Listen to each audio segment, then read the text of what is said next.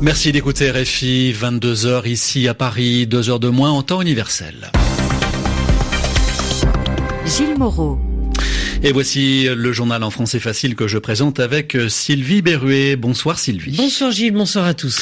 Dans l'actualité, les États-Unis se retirent de l'accord de Paris sur le climat. Donald Trump vient de l'annoncer à la Maison Blanche. Nous l'entendrons dans un instant.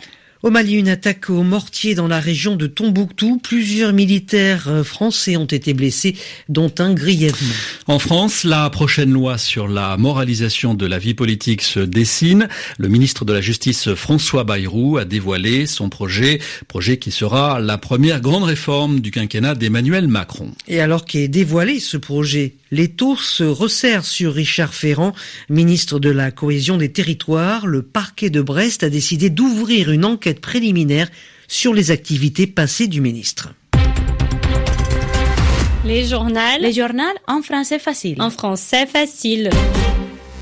Et pour commencer, Donald Trump et l'accord de Paris contre le réchauffement climatique, accord qui vise à limiter la hausse de la température et ses effets dévastateurs pour la planète.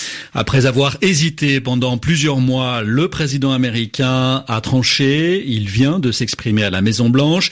Les États-Unis sortent de l'accord, un accord qui désavantage notre pays, a expliqué Donald Trump. Les États-Unis cessent dès aujourd'hui de l'appliquer et sont prêts à négocier un nouvel accord climat, a-t-il ajouté. Écoutons un extrait de l'intervention de Donald Trump. Afin de remplir mon devoir sacré de protéger l'Amérique et ses citoyens, les États-Unis se retireront de l'accord de Paris sur le climat, mais commenceront des négociations pour rejoindre soit cet accord, soit un accord complètement nouveau qui sera plus juste pour les États-Unis, leurs entreprises, leurs travailleurs, leurs citoyens, leurs contribuables. Donc nous nous retirons, mais nous allons commencer à négocier et nous allons voir si nous arriverons à un accord plus juste. Si nous y arrivons, c'est bien. Si nous n'y arrivons pas, c'est bien aussi. En tant que président, je ne peux placer aucune considération plus haute que le bien-être des citoyens américains. L'accord de Paris sur le climat est tout simplement le dernier exemple de Washington qui joue un accord désavantageux pour les États-Unis pour le seul bénéfice d'autres pays.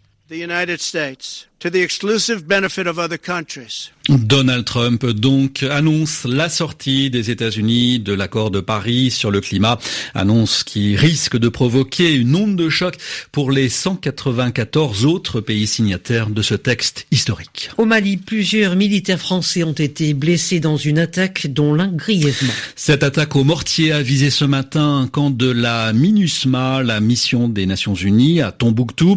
Il y a plusieurs blessés français dont un grave, a indiqué l'état-major des armées sans autre précision.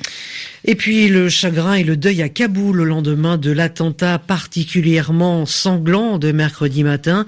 Kaboul vient de connaître son pire carnage depuis la chute des talibans en 2001. Rappelons que l'attaque au camion, piégé a fait au moins 90 morts et 400 blessés dans le quartier diplomatique de la capitale de l'Afghanistan.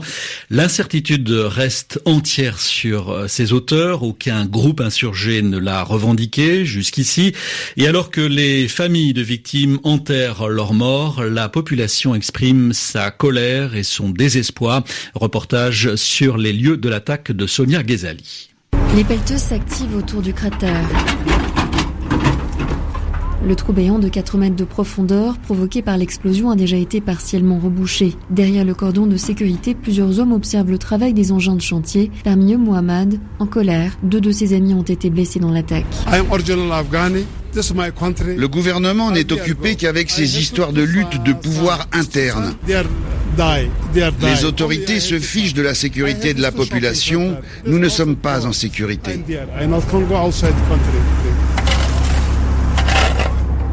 Dans la rue dévastée, des agents de la municipalité en uniforme de travail balaient les débris, chargeant des petits camions à benne bleue. Des gestes tristement communs dans la capitale habituée aux attentats. Un homme près de l'hôpital Emergency attend son beau-frère blessé. Le gouvernement fait payer des taxes à la population, mais il est incapable d'assurer notre sécurité. Il y a des jeunes qui fuient en Europe, mais là-bas aussi ils rencontrent des difficultés, ils sont expulsés. On ne sait pas quoi faire, on ne sait pas comment vivre notre vie. Les bâtiments le long de la rue menant à l'ambassade d'Allemagne sont dévastés. Certains commerçants ont déjà fait remplacer leurs vitres brisées par le souffle de la déflagration. Sonia Ghizali, Kaboul, RFI. Le transfert de l'ambassade américaine à Jérusalem ne se fera pas tout de suite. C'était un engagement du candidat républicain durant la campagne présidentielle. Oui, Donald Trump a signé un décret qui retarde d'au moins six mois ce transfert de l'ambassade des États-Unis de Tel Aviv à Jérusalem. La Maison Blanche euh, admet que cette mesure contestée euh, serait de nature à gêner des négociations de paix israélo-palestiniennes.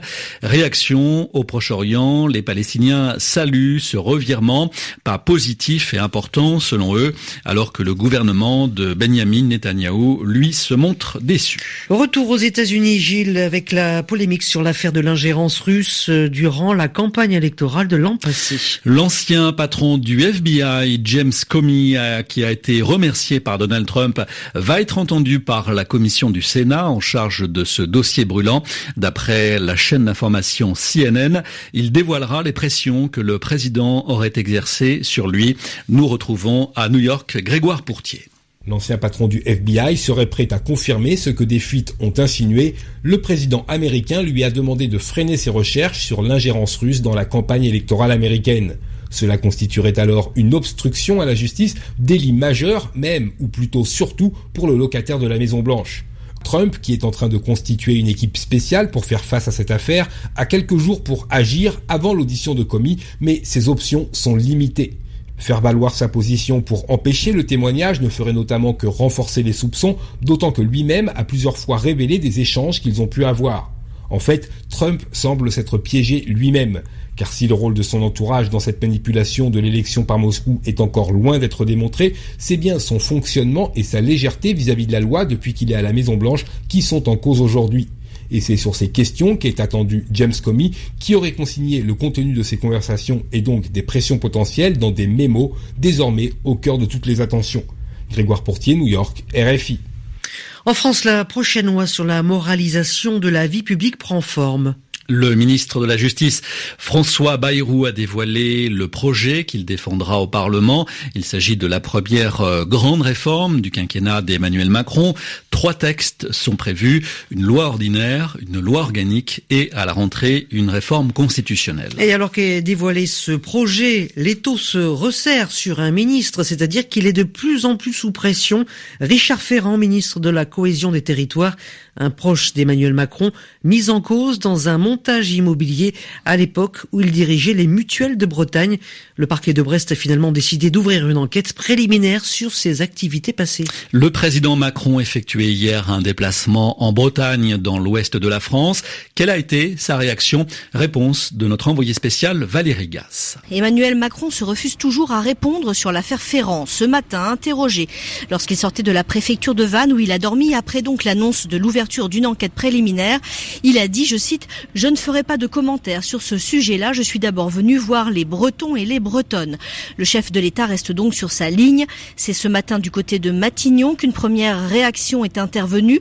L'entourage du Premier ministre, Édouard Philippe, a fait savoir que l'ouverture d'une enquête ne changeait rien aux règles fixées. Autrement dit, pour le moment, Richard Ferrand ne fait pas l'objet d'une mise en examen. Sa participation au gouvernement n'est donc pas remise en cause, ce que le porte-parole du gouvernement Christophe Castaner a confirmé en écartant l'idée d'une démission de Richard Ferrand. Hier, le chef de l'État avait demandé la solidarité en Conseil des ministres. La consigne ne semble pas avoir changé. Valérie Gasse, Lorient, RFI.